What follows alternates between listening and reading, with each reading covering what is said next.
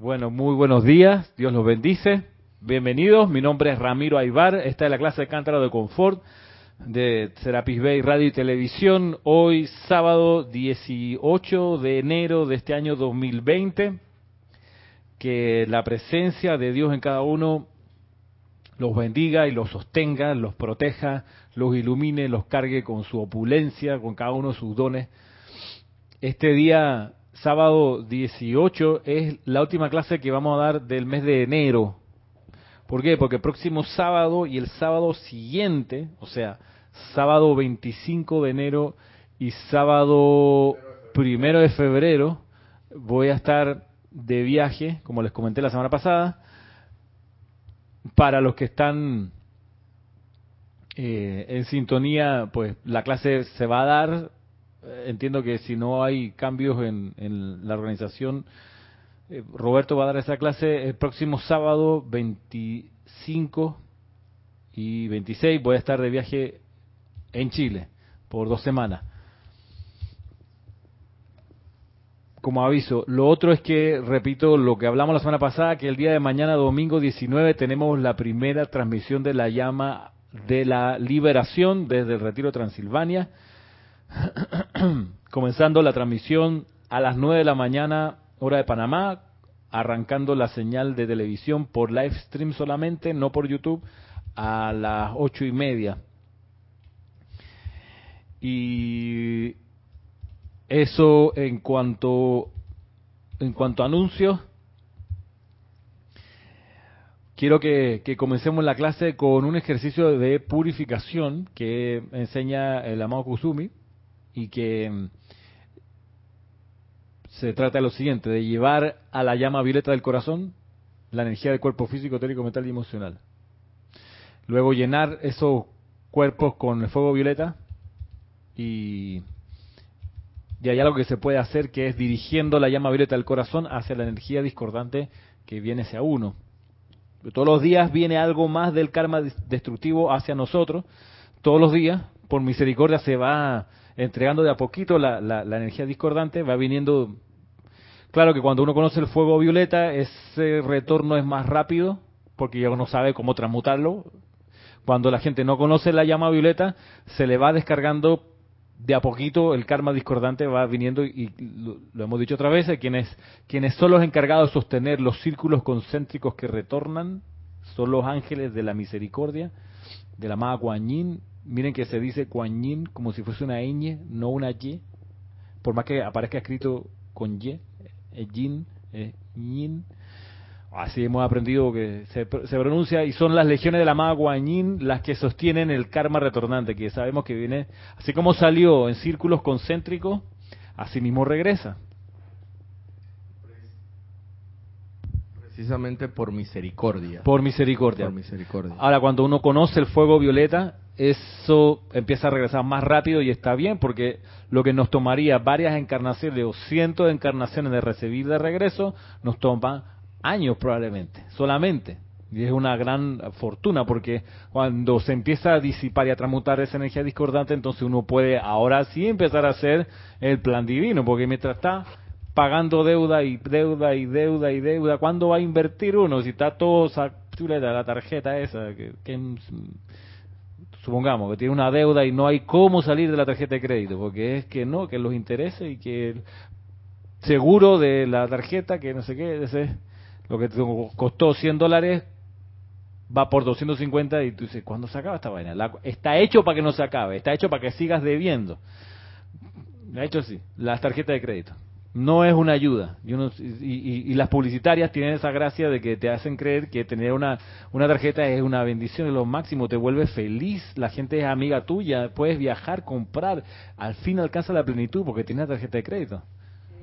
Acumula puntos. Y acumula puntos y eso te, te abre beneficio, mía para viajar. Eh, y así, una vez cada dos semanas me llaman al teléfono eh, a ofrecerme tarjeta de crédito. Yo, yo sé, y, y siempre son una voz así encantadora. Ya, y les conozco la música del alma, así que, hola, ¿podría hablar con Ramiro Aybar? ¿Me quiere vender una tarjeta de crédito? Bueno, esa y otras cosas. Eh, no, gracias. Sí, porque, y un préstamo de no sé qué. En fin, como sea. viene la energía discordante y cuando se conoce el fuego violeta, ese retorno es más rápido y está bien que así sea. Ahora, todavía se acelera más si uno es candidato a la ascensión, porque ser candidato a la ascensión es que en esta encarnación en la que estás respirando hoy aquí es la última. Por ende, toda la energía pendiente es en esta la que se va a procurar que se transmute.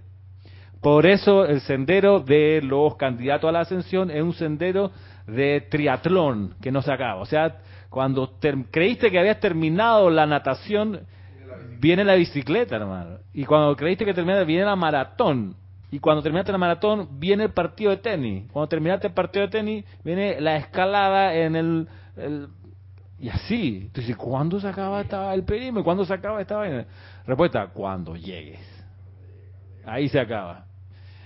Eso, eso se, como los niños, uno después aprende a no preguntar. ¿Ya llegamos? ¿Ya llegamos? No, calla, porque yo me acuerdo de niño que íbamos de vacaciones, ya llegamos a la playa, ya llegamos a la playa, hasta que un adulto por ahí o nos mandó un chancletazo o cállate o nos regañaron, como que no preguntes más, ya llegó media hora y nos tienes cuando lleguemos. Entonces nosotros los hermanos competíamos que quién veía primero el mar cuando íbamos de Santiago a la playa, para no aburrirnos, porque después de dos horas andando en el carro, entonces, a ver quién ve. Yo lo vi primero, no sé qué hay toda una ansiedad por ver el mar, sobre todo los que viven los, eh, dentro de, Aquí en Panamá no, aquí hay costa y tú miras y está ahí.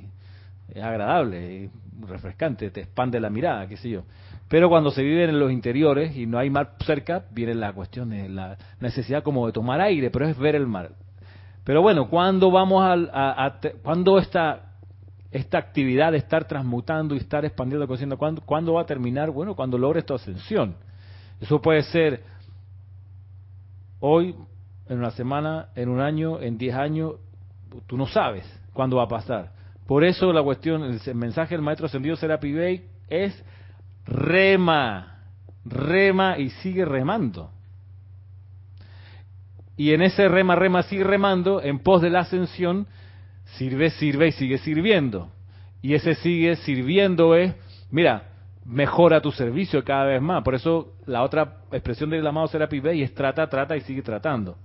Porque esto, esto, esto puede mejorar. Préstame la portada, Cristian. Este, no sé si la semana pasada hablamos de esto. Este, este ya es el, armado que se hizo, digo armado porque lo pedimos separado, la parte del texto, las páginas en blanco iban por un lado, no las páginas, las páginas de texto no están en blanco, están de contenido. Se puede desarmar, está con pegamento nada más. Bueno, era para sí, está, estamos, sí, estamos probando ya, ya, ya, este ya está listo casi, pero esta es la prueba que, que se hizo para ver si quedaba bien la impresión y la portada calzaba y etcétera. Y lo que es interesante es que usamos de fondo de la portada una carta precipitada por el amado Serapis Bey a través de la Teosofía. Esta carta precipitada lo que tiene es que es un registro que todavía existe, que está en, en el Museo de Londres, y es, así negra con letras blancas o un, papel oscuro con letras blancas, que es una curiosidad para la época, 1880 y tanto, cuando fue precipitada. Pero más allá de esa curiosidad, el contenido está en inglés y dice, eh, quienes nos buscan, en inglés, quienes nos buscan, nos encuentran, try, trata. Who us, find us. El que nos busca nos encuentra. Try. Trata de buscarlo porque nos va a encontrar, dice Serapi. Él es tan conciso y tan claro, ¿sabe qué? Este es lo que tienes que, en esta vuelta, por lo menos tener, tener entre ceja y ceja. Y por eso ya este, bueno, esta, esta es una compilación de tres este uno de tres de tres libros como le he dicho son son tres libros son como son son todos hermanos porque son o primos.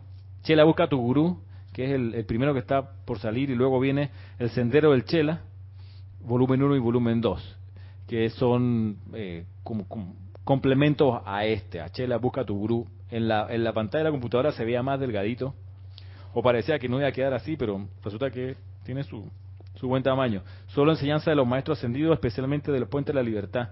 En este caso, todo lo que los 15, 15 seres de lujo eh, ofrecieron, que están buscando chelas, cuáles son sus disciplinas, sus recomendaciones. Aquí está, todavía no, lo, no se lo pidan a Kira porque todavía no ha salido la, la, edición ya para la venta, pero, pero va en camino y, y la aplicación que quería usar para comenzar es una variante de lo que enseña el amado Kusumi.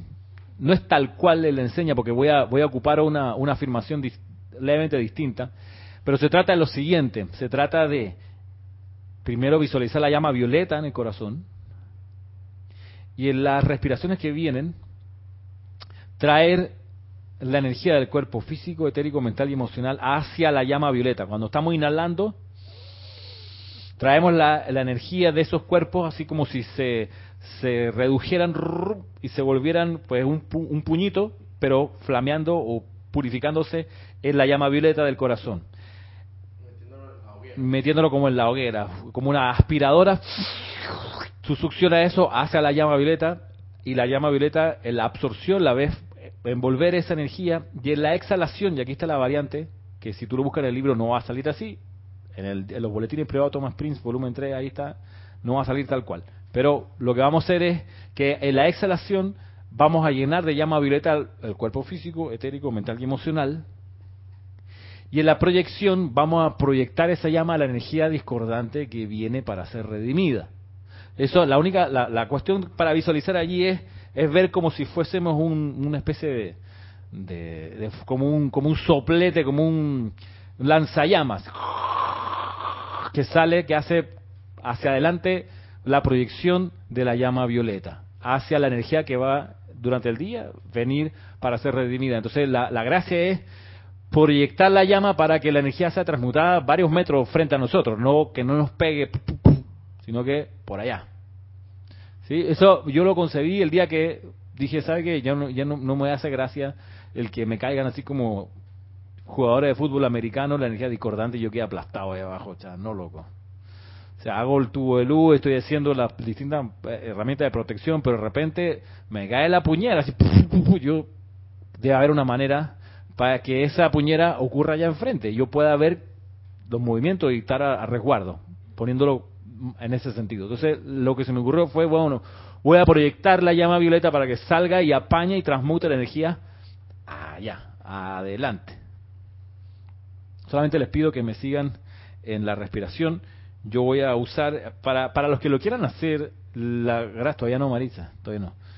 La gracia es para los que quieran, para los que quieran hacer esto, eh, yo me voy a apoyar de un metrónomo que me va a marcar los ocho pulsos de la respiración, porque las afirmaciones que voy a hacer no son, si las hago así tal cual, me salen 16, 12 segundos y los voy a asfixiar, no es la idea.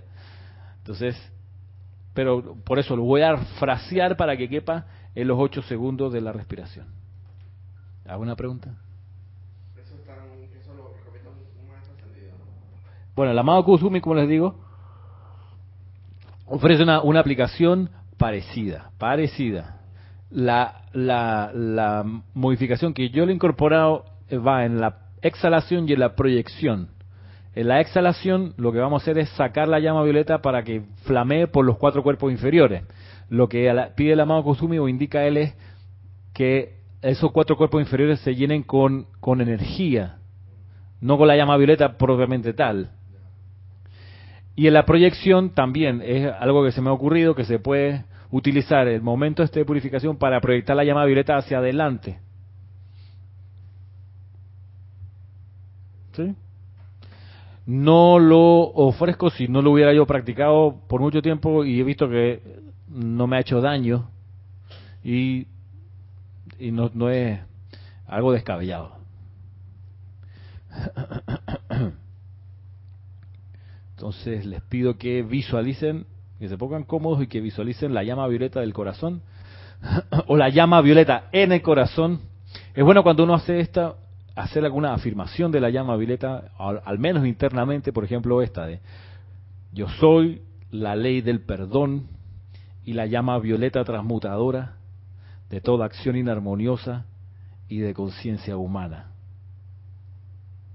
Visualizando esa llama violeta en el corazón, volver a decir, yo soy la ley del perdón y la llama violeta transmutadora de toda acción inarmoniosa y de conciencia humana.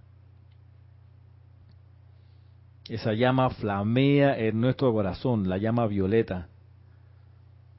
Y unidos con esa llama, decretamos yo soy la ley del perdón y la llama violeta transmutadora de toda acción inarmoniosa y de conciencia humana. Nos preparamos tomando una respiración y a la cuenta de tres comenzamos. Un, dos, tres. Yo soy inhalando para purificación toda la energía de mi cuerpo físico, etérico, mental y emocional. Yo soy absorbiendo para purificación toda la energía de mi cuerpo físico, etérico, mental y emocional. Yo soy expandiendo la llama violeta transmutadora dentro de mi cuerpo físico, etérico, mental y emocional. Yo soy proyectando la llama violeta transmutadora hacia toda energía que regresa a mí para ser redimida. Descansen. Cuatro, cinco, seis preparados, yo soy inhalando para purificación toda la energía de mi cuerpo físico, etérico, mental y emocional. Yo soy absorbiendo para purificación toda la energía de mi cuerpo físico, etérico, mental y emocional. Yo soy expandiendo la llama violeta transmutadora dentro de mi cuerpo físico, etérico, mental y emocional yo soy proyectando la llama violeta transmutadora dentro de toda energía que regresa a mí para ser redimida. Descansen. Preparados, yo soy inhalando para purificación toda la energía de mi cuerpo físico, etérico, mental y emocional. Yo soy expandiendo, absorbiendo para purificación toda la energía de mi cuerpo físico, etérico, mental y emocional. Yo soy expandiendo la llama violeta transmutadora dentro de mi cuerpo físico, etérico, mental y emocional. Yo soy proyectando la llama violeta transmutadora hacia toda energía que regresa a mí para ser redimida. Descansen. Cinco, seis última vez. Yo soy inspirando para purificación toda la energía de mi cuerpo físico, etérico, mental y emocional. Yo soy absorbiendo para purificación toda la energía de mi cuerpo físico, etérico, mental y emocional. Yo soy expandiendo la llama violeta transmutadora dentro de mi cuerpo físico, etérico, mental y emocional. Yo soy proyectando la llama violeta transmutadora dentro de toda energía discordante que viene a mí para ser redimida. Descansen, visualícense envueltos en un gran pilar de llama violeta. Vean cómo esta llama flamea por todo el cuerpo físico, por todo el cuerpo etérico, por todo el cuerpo mental por todo el cuerpo emocional y envuelve con su amor a toda energía que viene hacia ti. energía que viene hacia ti, que es tuya, viene de regreso a tu corazón, que es de donde salió. Y ahora la recibes con el amor perdonador del fuego violeta.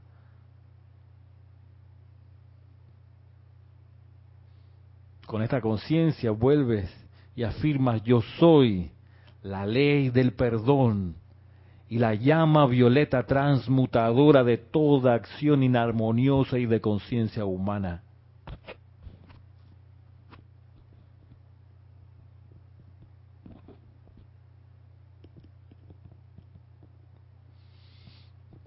Ahora, a medida que esta llama violeta sale como un soplete hacia adelante desde tu corazón y está flameando.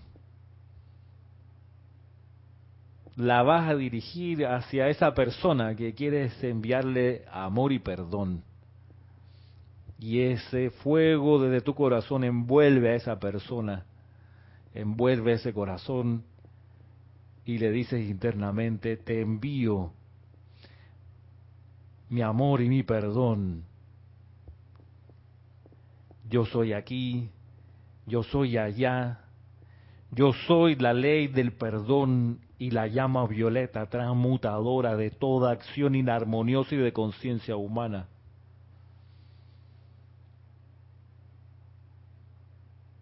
Proyecta este fuego hacia otra persona, a la cual también quieres bendecir y perdonar. Y al envolverla con ese fuego que flamea desde ti, le dices también, yo soy aquí, yo soy allá, yo soy la ley del perdón y la llama violeta transmutadora de toda acción inarmoniosa y de conciencia humana. Te envío mi amor y mi perdón. Te envío la plenitud del amor divino de mi ser para bendecirte y prosperarte.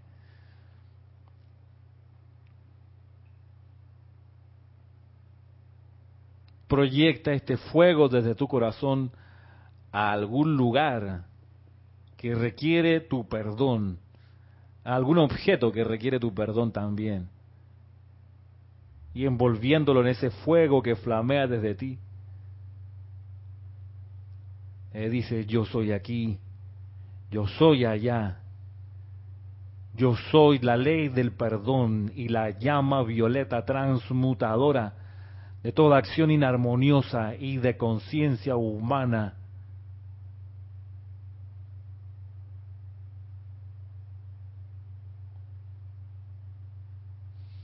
Ahora, este fuego que sale de tu corazón, dirígeselo hacia aquella figura pública. Puede ser un presidente, un primer ministro, un jefe de gobierno, alguien que requiere más luz, y envuélvelo en ese fuego violeta que sale desde ti hacia ese ser.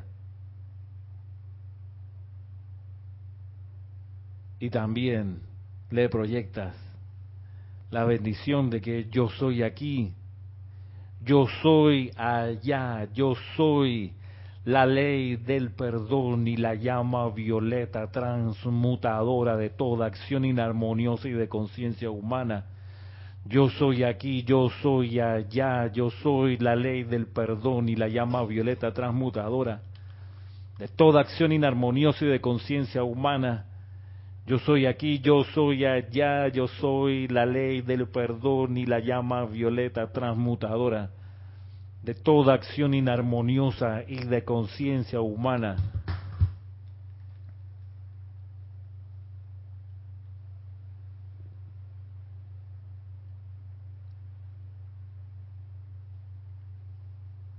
Te envío mi amor y mi perdón. Te envío la plenitud del amor divino de mi ser para bendecirte y prosperarte.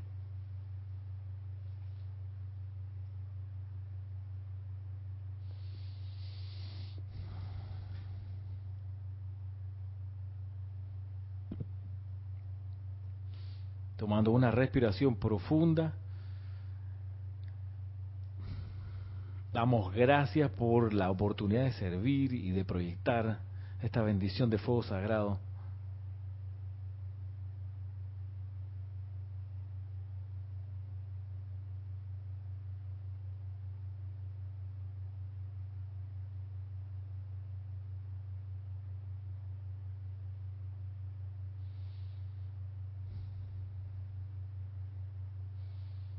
Y exhalando suavemente abran sus ojos.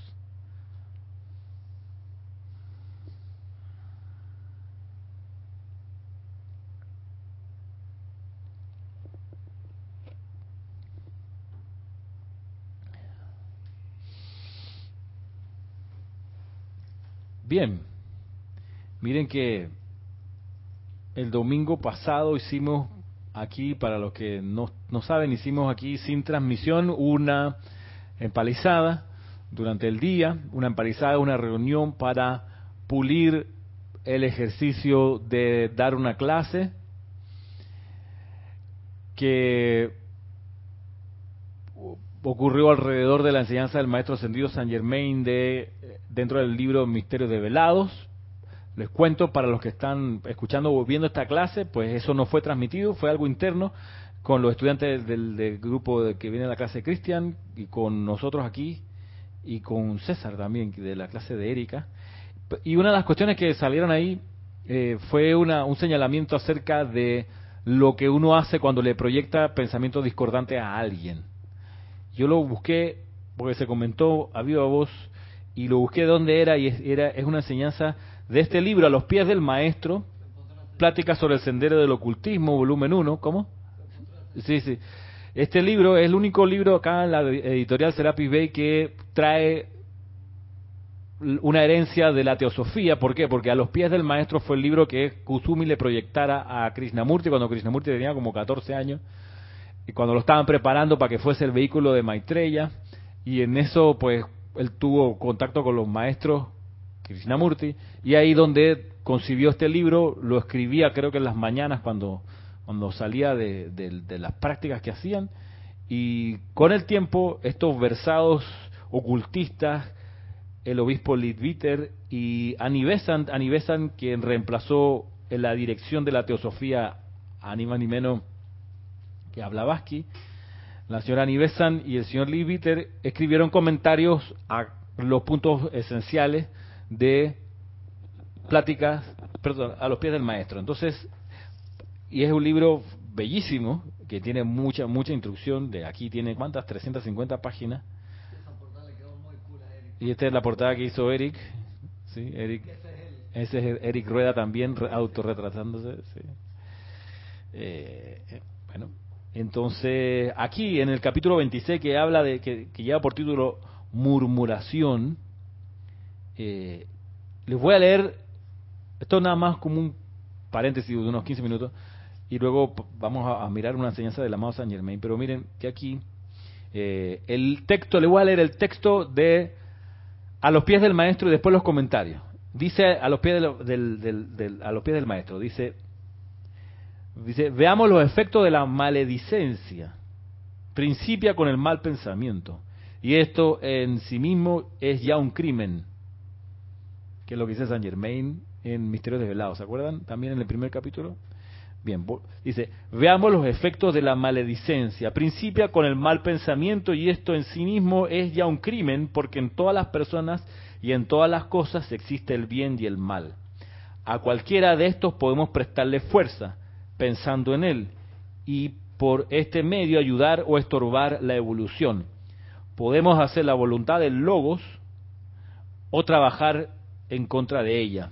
Es la, es la teosofía, es la ley oculta. El logos Logo significa palabra, palabra creadora y ordenadora, origen del universo, el logos. De ahí que es el yo soy, que es la palabra ordenadora, origen del universo, palabra creadora. Y es un verbo, no es un sustantivo, como dice la canción, es un verbo, de ahí lo de el verbo se hizo carne de los evangelios y caminó entre nosotros es que no hay forma de que el verbo no se haga carne una vez que se pronuncia. Siempre que se pronuncia trae efectos aquí en el plano de la forma. Pero bueno, sigue diciendo, si pensáis mal de otro, cometéis tres iniquidades a un tiempo. Uno, llenáis el ambiente que os rodea de malos pensamientos en vez de buenos y así aumentáis las tristezas del mundo. Si piensas mal de otro. Dos, si en el ser que si en el ser en quien pensáis existe el mal que le atribuís, lo vigorizáis y alimentáis.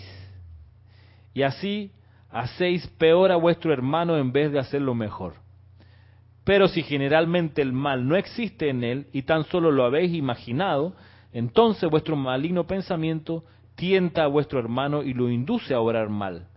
Porque, si no es todavía perfecto, podéis convertirlo en aquello que de él habéis pensado.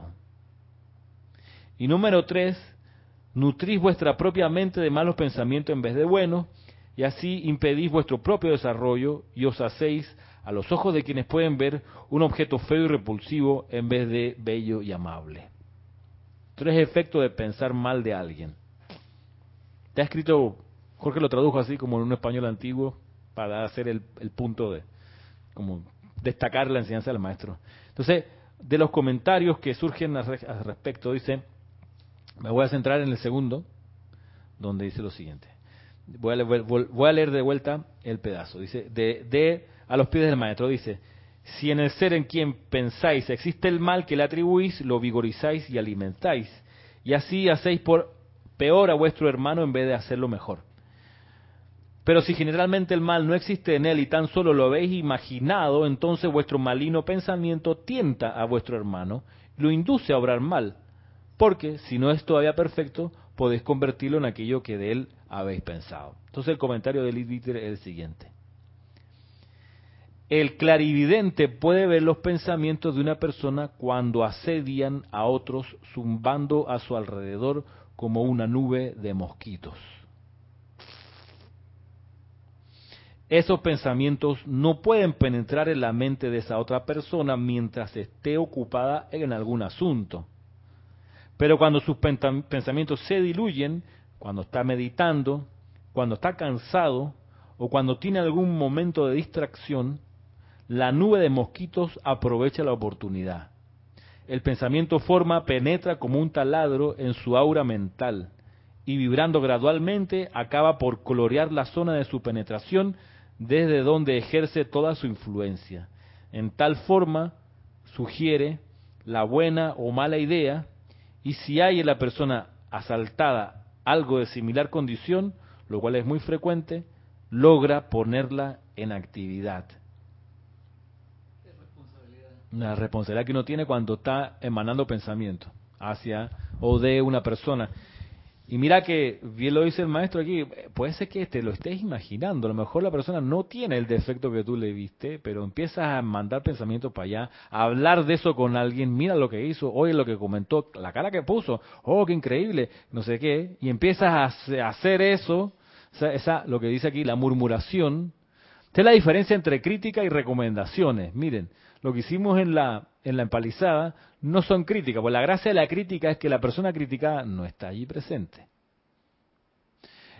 Las recomendaciones que hacíamos eran con la persona enfrente, mira, tiene que corregir las muletillas, chequear el uso del micrófono, esta, este, esta enseñanza no se da de esta manera, eh, no sea, esto es un, un vals pausado, no es un ska, tú sabes, de, o un rock and roll, es un vals, tómalo con calma, respira, no nos ametralles, este es San Germain, no es el Moria, entonces, eso, pero son recomendaciones, si fuese crítica sería cuando la persona eh, no está allí y en la cocina todos empezamos a decir, viste la clase que nada que ver, así no se da esa enseñanza.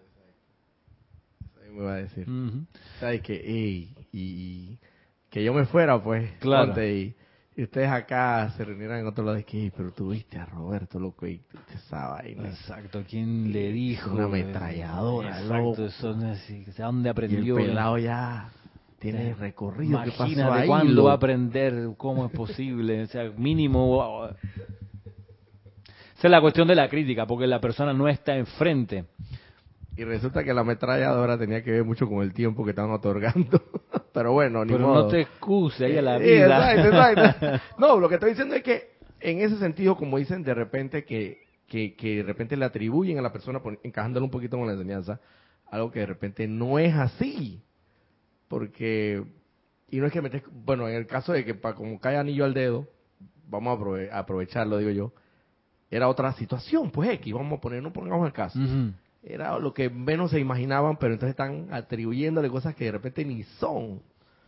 No pongamos el ejemplo tampoco de la, de la empalizada, pues cualquier otra situación. Sí, claro. La cosa, entonces ahí está la, la crítica, es cuando la, se hacen comentarios no constructivos usualmente y la persona no está presente. Yo me, me acordaba, voy, voy contigo Cristian, yo me acordaba cuando yo, yo estudiaba, cuando yo estudiaba saxofón o cuando estudiaba guitarra, y yo preparaba durante la semana un tema, la profesora el día de la semana me lo corregía, el día del día de la clase me lo corregía. Eso era parte de lo que ella me tenía que decir. Me acuerdo muchas veces que yo estudiaba y me aprendía de memoria los temas en la guitarra, llegaba el día de la clase y la profesora me decía, no leíste bien, no es fa sostenido, es fa natural. Mira la partitura. Eso no es una crítica, eso es una corrección, una observación. Que, qué bueno que me la hace, porque la idea es cuando ya tenía yo un repertorio, poder presentarlo en público. Y si yo me había aprendido mal el tema, lo, lo tocaba mal en público. O sea, el, daño era más grande. Entonces, muchas gracias por hacerme las observaciones. De eso se trata. Ah, distinto es que la profesora saliera de la clase y en el pasillo, mientras yo no estaba, le comentase a otro compañero furiosa de que, ¿cómo no se da cuenta que es fa natural? Si todo el mundo sabe.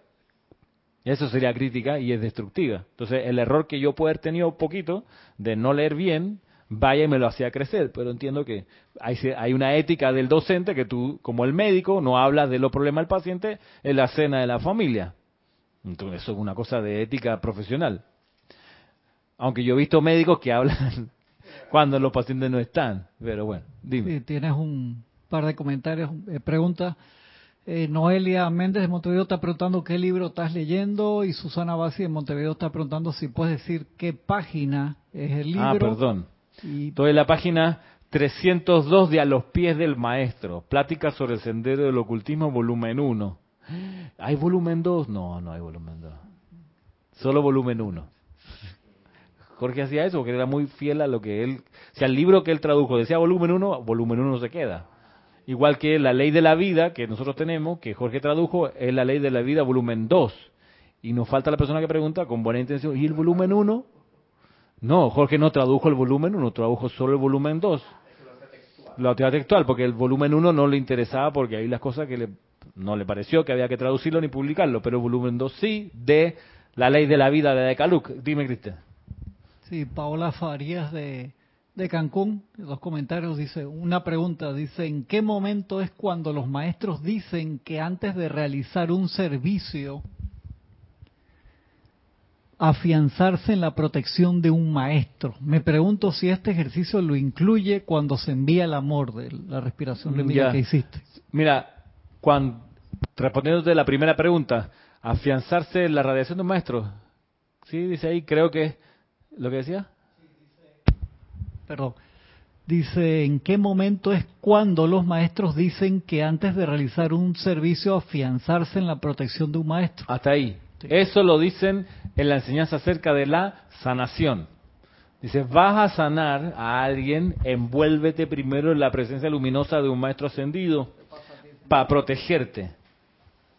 Respondiendo a la primera pregunta. Y en esta, las si esa protección tendríamos que haberla invocado ahorita antes de hacer lo que hicimos, pudiera ser. Lo que pasa es que yo la invoqué internamente, pero pudiera ser como también, la puedes, no está de más hacerlo. ¿Qué más, Cristian?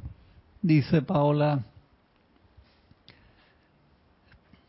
cuando en México estaba de presidente Enrique Peña Nieto, puede ser que el 99% de la población hablaba mal pensaba mal de él. Yo en ese momento no conocía la enseñanza, pero sabía que lo que estaba haciendo estaba haciendo, que estaban haciendo así. Claro. Susana Bassi pregunta de nuevo, perdón, ¿puede ser el capítulo, mi versión, que vieja, que es vieja, tiene 265 páginas? Bueno, Susana, busca el capítulo 26, que se llama Murmuración. Ahí estamos a dos páginas de eso. Capítulo 26, murmuración. En esta edición es la página 302. Sí, me parece que Jorge había sacado una antes. A ver qué dice acá. Claro, hay una edición de octubre del 94, que fue la primera. Y la que yo tengo es la de diciembre de 2005. Sí, me parece que él incluso le, cambió la ubicación de las palabras de la portada, las ideas de la portada. Ok, Miren, y el último, igual el, segundo párrafo, y, aquí luego cambiamos de tema, dice, un pequeño impulso recibido por una persona puede en ciertos casos no tener gran trascendencia, pero hay ocasiones en que determina una acción definitiva. Los muchachos de la escuela suelen jugar a empujarse unos a otros y ¿ah? el bullying sí, jugando fútbol o está corriendo y se empujan para joder o por jugar. Dice, los muchachos de la escuela suelen jugar a empujarse unos a otros y casos ha habido en que un muchacho, de manera no intencional, ha empujado a otro al borde de un precipicio o a la piscina, eh, a la calle. Bueno. No puede saberse cuándo está el pensamiento de un hombre en el preciso límite de cometer una mala acción y un mal pensamiento sobre él puede hacerlo que se precipite al despeñadero. El caso contrario puede ocurrir también puede el hombre estar bien equilibrado en el preciso punto de caer hacia el lado del bien o hacia el lado del mal y un pensamiento fuerte, un buen pensamiento de ayuda, puede inclinarlo hacia la buena acción y colocarlo en un camino que signifique para él un rápido progreso. O sea, si va a enviar un pensamiento, envía un pensamiento constructivo, elevador, armonioso, etcétera. Porque eso es justo quizás lo que necesita la persona para enderezarse. A lo mejor nada más le faltaba un toquecito que tú se lo diste con un buen pensamiento. Y lo, lo al revés también ocurre. Justo le faltaba un empujoncito para aceptar la corrupción y tú en ese momento le enviaste el pensamiento de los políticos, son todos unos... Y entonces el que es político sintió la vibración y dijo, uy, verdad, voy a aprovechar. Total, nadie me está viendo, me lo merezco, he trabajado mucho para llegar aquí, ¿sabes cuánto me va a dar por el, la próxima ley? ¿Qué quieres que pase? Dale, yo te, te, te explico por dónde me la deposita y ya, nadie se entera. Entonces, y, pero el tipo no lo iba a hacer, pero tú y 10 personas más que estaban hablando de la política en ese momento le enviaron esos mosquitos hacia allá, esa, dice esa nube de mosquitos, y el tipo le pareció muy buena idea aprovecharse de los fondos públicos, supongamos. Pero también pensaba yo en las mises, en la gente que trabaja en, en qué sé yo, la, la reina de un carnaval. Y ahí los mosquitos no son sube hambre hacia allá, hacia a esos cuerpos bellos, juveniles y, y que muestran todo, ¿no? Entonces, ¿qué chance puede tener una persona que no conoce la llama violeta de purificarse de toda la lujuria que le proyectaron miles de personas? O sea, yo no sé la salud mental que puede cultivarse luego de haber sido objeto de las presiones masivas de lujuria, pensando en la reina de carnaval. Está, está, está heavy. Entonces, porque, porque cuando está haciendo el show, ella como puede, puede estar como eh, en positivo, protegiéndose y no le entra, la, pero es cuando ya va a descansar, porque eso de descansar, está todo el día de pie y con los trajes que son pesados, la noche descansando, que va una persona a hacerle masaje a la reina, no sé qué, eh, baja la guardia, y donde baja la guardia, toda esa, esa melcocha que se le envió va para sus cuerpos, entonces Por eso hay que tomar buenas decisiones en la vida, ¿no? Y quizás por ignorancia uno a veces toma malas decisiones y dice, ¿por qué me metí en este lío? Bueno, porque no pensé bien en su momento. Por eso, no es que ahora vamos a paralizarnos de pensar 10 días para ver cuál, qué hago el próximo paso, no, pero hay veces y situaciones tú dices, chuleta, si me meto por aquí, a ver cuáles pueden ser las consecuencias. Y si me meto por allá, cuáles pueden ser las consecuencias. Y tú vas, si vas a tomar una decisión importante, meditarlo bien. Y ahí viene lo de la página 7 de Introducción de un Maestro Ascendido, amada presencia yo soy, hazme conocer la actitud correcta y actividad que debo asumir en esta situación para ajustar y solucionar este problema. Vierte a través de la visión interna los detalles que deben ejecutarse. Y así, así una y otra vez, una, y otra vez, hasta que de repente te cae la teja y tú dices, ah, joder, esto es lo que tengo que hacer. Así, y la práctica te va a dar la maestría. Dice Noelia, bendiciones Ramiro y a todos allí. Bendiciones. Muchas gracias a tu presencia. Esta clase está hecha para mí. Estoy pasando una situación muy especial. Mi mamá desencarnó y en la casa han robado todo lo que han querido. Tengo la sospecha de quién puede haber sido, pero no tengo pruebas. Y se imaginarán cómo continúa esta historia. Me robaron hasta el título de propiedad de la casa, entre otras cosas. Ay, Dios mío. Noelia, lo que tú me traes a colación, tenemos 10 minutos, puede ser. Lo que tú me traes a colación es, yo no he hablado con Noelia, o sea, no, si tomas asiento Noelia, o si estás sentada, toma una respiración profunda. Tengo aquí la Biblia, nunca la he traído a una clase en estos 20 años de, enseñanza, de que, he dado clase, nunca la he traído. La traje hoy porque en estos días, escuchando un, comentario, eh, alguien señalaba algo interesante del libro de Job. Y yo dije, yo, yo nunca leído el libro de Job. No puede ser. Aquí, o sea, estoy en la cultura católica en la que nací, porque sí, porque eso es así. Y no conozco el libro de Job, no puede ser. Y conozco pedazos de del Éxodo, no puede ser. tengo que nutrirme de esa, y el Génesis muy poquito. En la escuela tendría que, me, seguro me, leían pedazos, pero no ahora a esta altura del partido con, con otra perspectiva mirar estos textos y, a lo que tú dices, Noelia, justo lo que le pasó a Job. Justamente. Yo lo había traído para otra, para hacer conexión con la enseñanza de Saint Germain. Eh, vuelvo aquí a revisar un texto de la ley oculta, que es Job, el libro de Job, que puede tener unos 3.000 años. Es un libro muy antiguo. Esto es antes del Nuevo Testamento. O sea, esto es, puede tener 3.000 años, más o menos. Y entonces la edición que tengo yo estaba buscando mi Biblia Reina Valera, que es la Kocher, pero por error hace como cuatro años atrás se la prestamos a mi hija porque le habían pedido en la escuela que llevara una Biblia y ella agarró la Biblia Reina Valera y nunca más regresó a la casa y a la vida.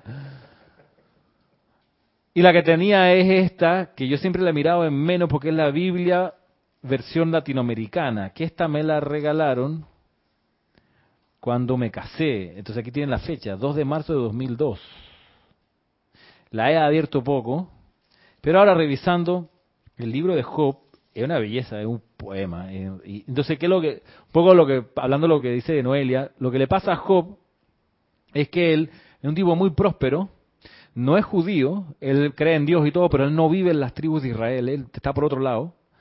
Eh, que lo vuelve interesante porque es alguien que no, nació en una cultura creyente, no tenía como un respaldo sacerdotal alrededor como los judíos, no tiene las tradiciones judías de estar siempre pensando en, en Yahvé, qué sé yo.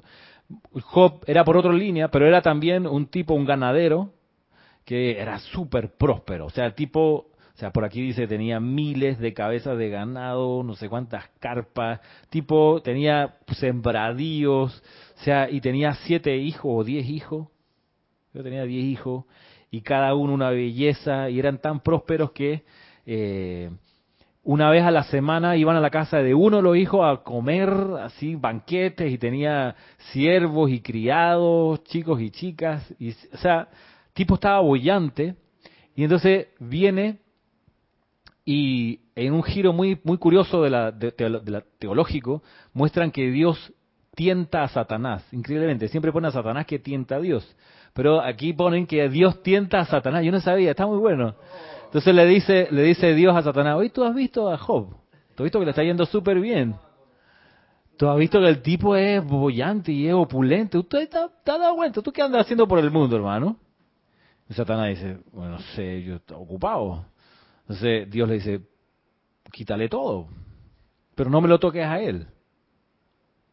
Y Satanás viene y se mueren todos los, todas las cabezas de ganado, todos los camellos, todos los burros, colapsan, desaparecen. Y los familiares, todos los hijos, unos vientos que llegan, mueren todos aplastados, las casas. Entonces al tiempo viene Dios y llama a Satanás de nuevo. Entonces le dice, bueno,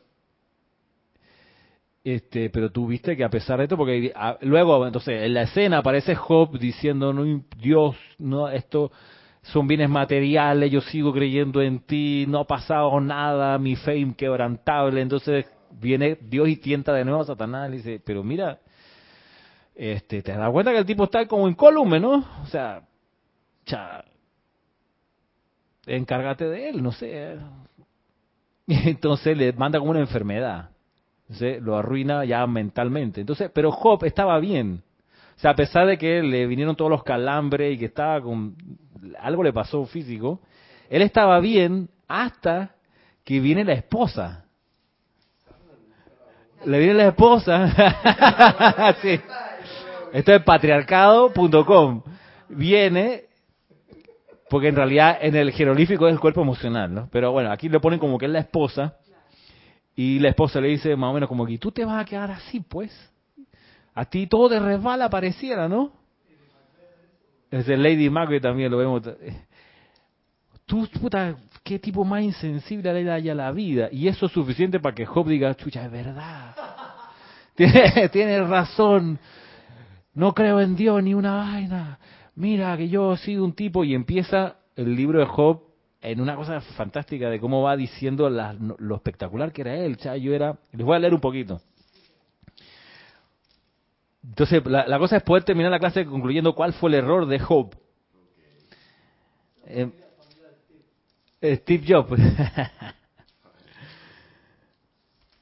Mire, se lo prestamos, esto se lo dio a mi hija, ¿no? Después eh, de, la clase de, de tan aburrida que se puso a hacer un, un, arcoíris, ¿no? Pero miren, entonces, a ver si está aquí, aquí, mira, ajá, este, este, esto es espectacular. Voy a leer pedazo. Dice, Job prosiguió su poema, dice, está en la plena vanagloria de la propia rectitud, diciendo, ¿quién me hiciera volver a los meses de antaño, a los días en que Dios me protegía, cuando hacía brillar su lámpara sobre mi cabeza? A me encanta esa.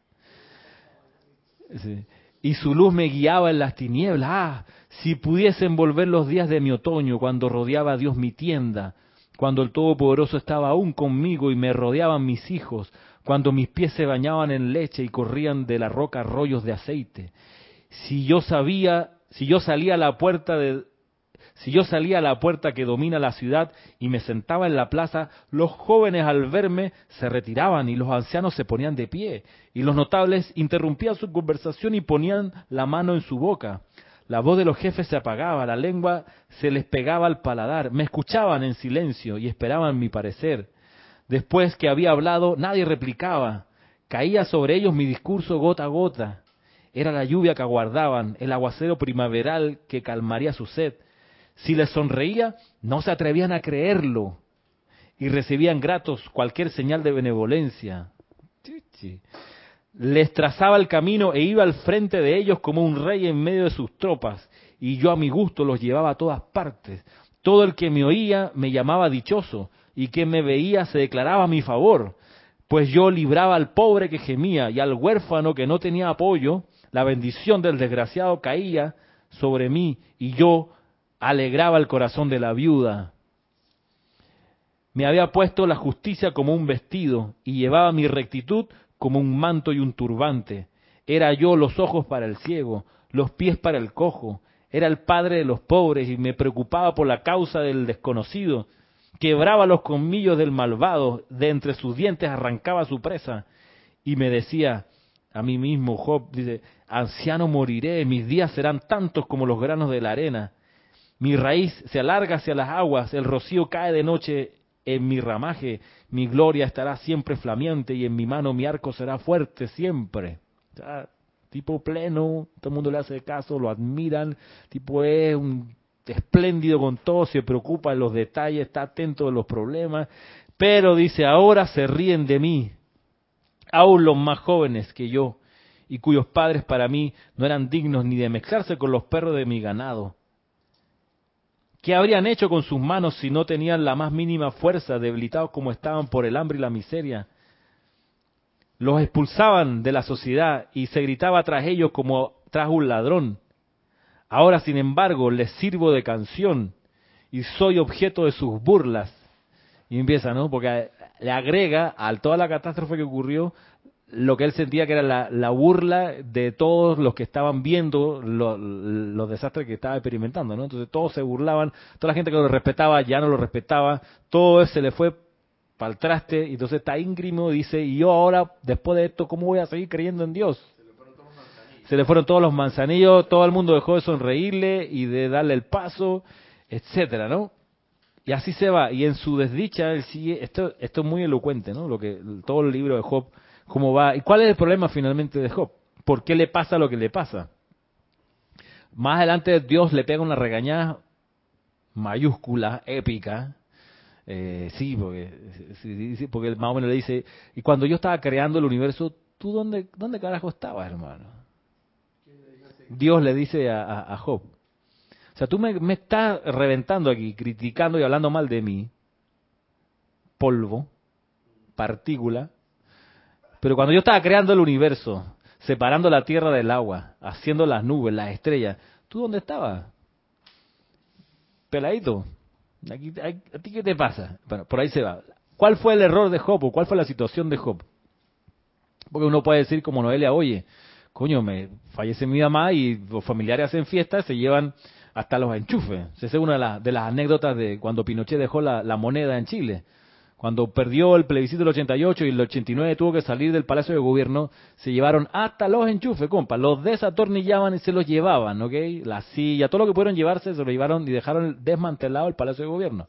Pero bueno, digamos que viene la, sí, esa es la, en fin.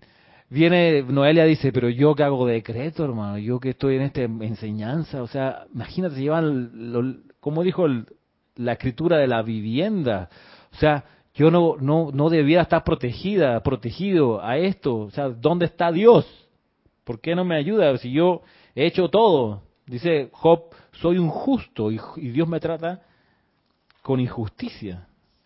Entonces viene el maestro ascendido San Germain y dice lo siguiente. En Diario de San Germain, volumen 1, página 4, dice, la gran presencia de Dios está individualizada a través de las personalidades que actualmente están sostenidas por la vida. La conciencia de esta presencia maestra interna trae paz y confort al individuo. Y luego la contemplación activa de esta presencia la hace aumentar en poder enfocador y autoridad a través de un individuo y proyectar su patrón, sus poderes y perfección dentro del mundo de las apariencias físicas a través del ser externo. El que el individuo visualice esta presencia de Dios como que está afuera de sí, es volver a separarse en sentimiento del poder que en realidad está dentro del propio latido de su corazón. Cuando el individuo se vuelve consciente de la presencia divina en su interior, la presencia exteriorizada entonces se yergue radiante como el Cristo manifiesto y de hecho se proyecta desde el interior de la conciencia del ser despierto. Ser despierto.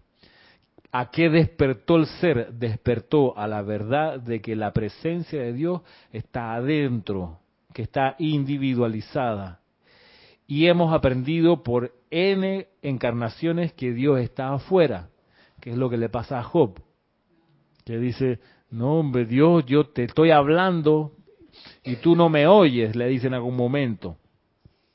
Entonces, la, la, reorientación de la atención del amado Saint Germain es, mira, primero, nunca te has separado de Dios realmente, bueno, lo puedes hacer lo has hecho solo en sentimiento, que te has sentido fuera de Dios y has sentido que Dios está afuera. Pero te recuerdo que la presencia de Dios está adentro, adentro. Y por mi parte yo les, les, sugiero que, que, mediten, que meditemos que, o que reflexionemos en la expresión presencia de Dios yo soy. Reflexionemos en eso. O sea, ¿qué para uno es una presencia?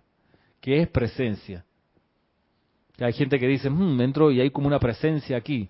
Dice como que hubiera un espectro o un ángel, no sé, algo que está. O sea, siento una presencia en esta casa abandonada. Maritza. ¿Ah?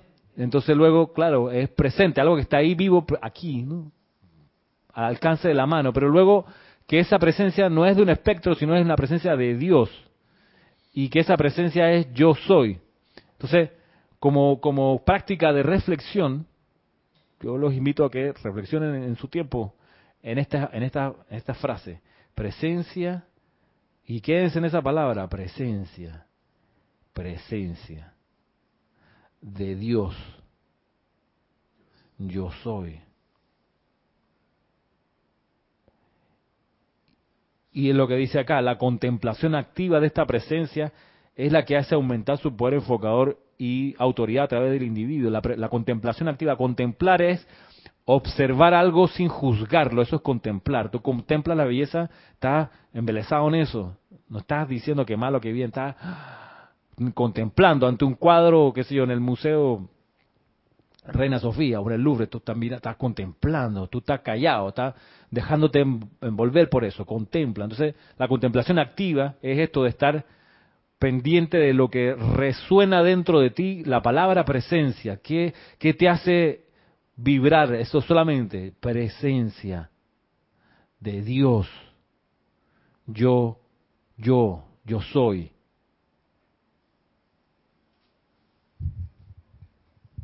Sea, es la palabra poderosa. Yo soy, porque no es él allá o allá, la presencia de Dios allá, la presencia de Dios más allá en ella o en él, o sea, es aquí, ti, o sea, yo soy, o sea, yo soy esa presencia de Dios. Parafraseado al revés, como que yo soy esa presencia de Dios presencia de Dios, yo soy. O sea, como dices tú, contemplar. Contemplar, darse un tiempo, unos minutos al día, esta frase, esto que, esta oración, este yo soy la presencia de Dios, ¿qué implica? ¿Qué, te hace vibrar en tu mente? Es como un reconocimiento y aceptación a la vez. Claro, empieza a pasar eso. Pero como dice acá, además de pasar eso, expande su poder en ti, esa presencia de Dios. Cristian, y ya para ir terminando. Eh, como tres comentarios. A ver. Uno de Juan Manuel Medina dice, bendiciones a todos, Ramiro. Bendiciones, Juan Manuel. Después de recibir la iluminación de lo que se debe hacer, no siempre es lo que uno quiere. No siempre estamos dispuestos a asumir la indicación divina de acción. Es cierto. Puede ser por hábitos, puede ser por rebelión directamente, pero sí. Por la inercia, la, energía acá, el plano este, el plano de la inercia, acá tiende las cosas a buscar quedarse quietas y se necesita un impulso para echarlas a andar. ¿sí? Este, la, la tierra en la que estamos, la atmósfera que estamos es la tierra del balde de agua fría, de, del, desánimo, en fin. Por eso hay que, el fuego hay que estarlo alentando para que no se apague. Cristian. Aida Bautista, que no me ha puesto qué ciudad nos escribe, dice, Ahora se me puso de Barcelona, España, dice, es muy difícil, pregunta, es muy difícil encontrar pareja siendo estudiante de los maestros. ¿Qué dicen los maestros al respecto? buena pregunta. Es muy difícil, pregunta honesta y bella pregunta. A ver, es muy difícil encontrar pareja siendo de la ciencia, dice. La respuesta, es muy difícil encontrar pareja siendo estudiante de los maestros. ¿Qué dicen los maestros al respecto? Bueno, vamos, son dos preguntas. La primera, si es muy difícil encontrar pareja, la respuesta es, será tan difícil como tú creas que lo es. Si tienes en tu mente que es difícil, difícil será. No hay más que hablar. Si tú encuentras que es expedito, expedito será. Es así. Tú eres la, dueña de tu mundo y de tu universo y tú comandas con tus pensamientos lo que quieres que ocurra en él. Si encuentras, si dices, si defines que es difícil, así será. Si, si crees que es expedito, que es fácil, que es, lo vas a encontrar. Ahora bien, eh, por experiencia te digo que es, eh, pareciera, mira, que lo pongo como pareciera, pareciera que es mejor si tú tienes como decisión en tu vida el sendero de los maestros ascendidos, aquel que te lleva a la ascensión, si lo tienes como objetivo y quieres ir acompañado de una pareja, es mejor que la pareja por lo menos respete tu sendero. Si además lo quiere cabalgar contigo, qué bien. Pero por lo menos que lo respete. Si no lo respeta, pues son decisiones como graves e importantes. Entonces ahí quizás no hay mucho más que compartir y cada uno para su estaca, como dice aquí en Panamá, y tome cada uno, cada perico para su estaca y va, se disuelve esa, ese, vínculo. Si es que, si es que, es que es como, si yo te digo, chuleta, tú que supongamos que eres artista plástica y lo tuyo son las pinturas y tienes al lado una, una pareja que es todo lo contrario al artista plástico y siempre es una burla y una discriminación o una eh, un uso despectivo acerca, no, que las artistas plásticas no sirven para nadie, todo es un comentario peyorativo acerca de eso, tú dices, ¿qué, qué rayo hace con esa persona, hermano? No te deja hacer, te esconde la pintura, se burla, habla mal, manda fotos de tu cuadro eh, a su amigote, burlándose, tú dices, ¿qué la pregunta yo te diría, ¿qué hace con una persona que te socava tu sendero? Ahora, cuando uno, pues en mi caso, yo estoy casado con Giselle, Giselle mucho tiempo dio clases aquí y, si no da clases es, colaboradora del grupo Serapis Bay. Yo digo, estar con alguien de la enseñanza que participa en las clases y las actividades de un grupo dedicado a esto, compartir la vida con esa persona así, no es receta de que todo es color de rosa, porque sigue siendo un matrimonio, sigue siendo subidas y bajadas, ida y venida, acuerdos y desacuerdos. Sí, eso va a pasar. Y hay a veces que tú levantas el botón rojo para apretar la bomba atómica que se acaba el universo. Estaba así. Levanta la tapita. Ya, ya fuiste, hiciste el esfuerzo de ir al cajón a sacar la llave. Tienes la llave en la mano, abriste la cajita, la levantaste y has estado a punto. Mira cómo se ríe. Cómo se ríe alguien aquí. has estado a punto de. ¡Pum! Pero ahí están los cinco minutos de. Vamos se volvió a bajar, entonces voy a tomar una respiración profunda, a ver qué es lo que tengo que aprender, qué decreto puedo usar aquí, y, y, y, hemos sobrevivido, hermano. 17 años ya. Y bien, creciendo, conociéndose, conociéndonos, eh, vale. Así que no es que no es que es, la solución de la vida, es que no no, habría que mirarlo por ahí. Voy. Habría la relación de pareja hay que mirarla en la perspectiva si uno va a crecer espiritualmente con esa persona al lado. Si vas a crecer o no vas a crecer, si van a crecer juntos. ¿Y cómo tú creces? Tomando responsabilidades. Y esas responsabilidades son compartidas. ¿Las vamos a compartir las responsabilidades o no? O sea, yo voy a criar a los hijos solo o sola y tú vas a estar aquí como proveedor o proveedora. Entonces, no, pues compartimos, creamos los dos, aportamos los dos. Entonces, y también saber que en la relación siempre hay uno que es más despierto espiritualmente que el otro, eso es así. Y cuando pasa eso, el que es más despierto espiritualmente es el que más tiene que dar, el que más tiene que servir, el que más tiene que envolver eso con su aura. Esos son los términos, no, no, te estoy engañando, esa ha sido mi experiencia y eso es lo que, eso es lo que funciona, eso es lo que pasa. Ahora, ¿Qué dicen los maestros? Por otra parte, la segunda parte de la pregunta era... Eh... ¿Qué dicen, sí, es que dicen los maestros? Si era muy difícil encontrar pareja siendo estudiante de los maestros y qué dicen los Vamos maestros. Vamos a lo que dicen los maestros al respecto. Hay un discurso de el gran director divino en los años 30 y él en su muy, a su manera muy enfática tiene una raya así espectacular que ayuda mucho a ordenarte, a ordenarnos que dice, "No vengan a las clases buscando no vengan a, no vengan a las clases a buscar pareja, lo dice así. Eh, que las clases sean para las clases, los ceremoniales sean para los ceremoniales. Bien. La cosa es que tú no puedes quizás negar que de repente te atraiga alguien de la clase o alguien del grupo. Eso pasa. La gente con las invocaciones, con la purificación se vuelve más bella. Eso es así, se vuelve linda, le cambia el color de la piel, se, se ponen de buen humor, eh, empiezan a mejorar, empiezan a prosperar y, tú ves a la gente luminosa, tú dices, qué linda muchacha o qué lindo muchacho. Y si tú estás soltero, ella está soltera, de repente puede salir la atracción y, la, y, vaya y se enamoran. No hay problema. La cosa es que a la clase, dice, o a las actividades del grupo, no ir en pos de buscar pareja. ¿Cuál es la recomendación? ¿Te gustó alguien de la clase?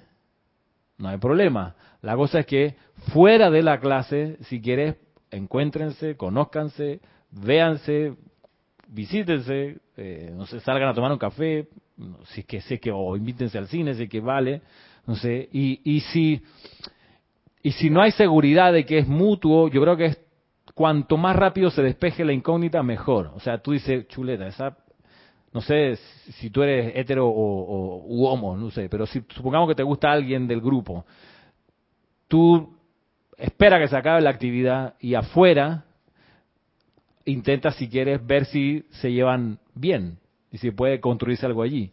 Pero afuera la actividad.